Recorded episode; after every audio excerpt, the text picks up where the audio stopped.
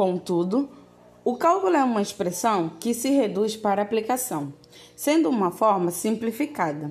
Utiliza-se na representação adotada pelos matemáticos no que se referem à ferramenta matemática. Em seu surgimento no século XVII, o cálculo objetivava resolver quatro classes principais dos problemas científicos, tais como determinação da reta tangente a uma curva, determinação do comprimento de uma curva, determinação dos valores máximos e mínimos de uma quantidade.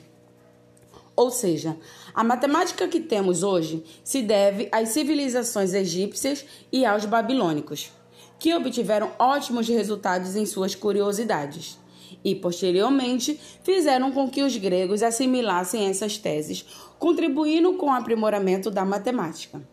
Para Boiler, 2012, os gregos foram os pioneiros na construção de uma teoria matemática.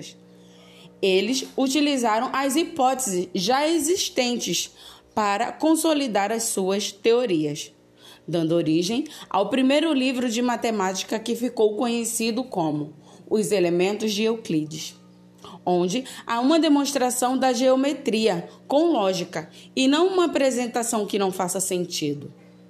A principal diferença entre a matemática grega da matemática dos babilônicos e egípcios está no fato de que a matemática exposta pelos gregos vem de teses já pré-existentes, enquanto que os babilônicos e egípcios vêm por meio de dedução, onde tiveram suas conclusões sem investigação. A matemática que surgiu na Grécia permaneceu até o início do século XVII, com o surgimento da Revolução Científica, onde a ciência deixa de ser dedutiva e passa a ser científica. Com a Revolução Científica, coube a Isaac Newton e a Leibniz o estabelecimento dos fundamentos do cálculo, tornando possível a análise de problemas físicos de real importância, com precisão e rigores jamais experimentados. São estabelecidos os fundamentos da mecânica dos sólidos e dos fluidos, e tem o início dos estudos das equações diferenciais e integrais.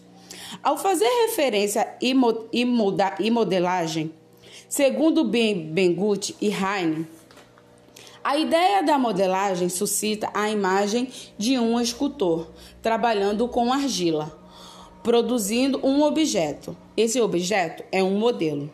Contudo, a modelagem deve priorizar a interação matemática e a criação do modelo matemático, podendo ser estabelecido em diversas apresentações, assim como fórmulas, gráficos, representações geométricas, diagramas, equações algébricas, tabelas, programas, construções de maquetes e outros. Contudo, o cálculo é uma expressão que se reduz para aplicação sendo uma forma simplificada. Utiliza-se na representação adotadas pelos matemáticos no que se refere à ferramenta matemática. Ou seja, a matemática que temos hoje se deve às civilizações egípcias e aos babilônicos, que obtiveram ótimos resultados em suas curiosidades e, posteriormente, fizeram com que os gregos assimilassem essas teses, contribuindo com o aprimoramento da matemática. Para Boyer, 2012, os gregos foram os pioneiros na construção de uma teoria matemática. Eles utilizaram as hipóteses já existentes para consolidar as suas teorias, dando origem ao primeiro livro de matemática que ficou conhecido como Os Elementos de Euclides, onde há uma demonstração da geometria com lógica e não uma apresentação que não faça sentido. A principal diferença entre a matemática grega da matemática dos babilônios, dos babilônicos e egípcios está no fato de que a matemática exposta pelos gregos vem de teses já pré-existentes, enquanto que os babilônicos e egípcios vêm por meio de dedução, onde tiveram suas conclusões sem investigações. A matemática que surgiu na Grécia permaneceu até o início do século XVII, com o surgimento da Revolução Científica, onde a ciência deixa de ser dedutiva e passa a ser científica. Com a Revolução Científica, coube a Isaac Newton e a Leibniz o estabelecimento dos fundamentos do cálculo, tornando possível a análise de problemas físicos de real importância, com a precisão e rigores jamais experimentados São estabelecidos os fundamentos da mecânica dos sólidos e dos fluidos e tem início o estudo das equações diferenciais e integrais. Ao fazer a referência à modelagem, segundo Benbengut e Heine, a ideia de modelagem suscita a imagem de um escultor trabalhando com argila, produzindo um objeto.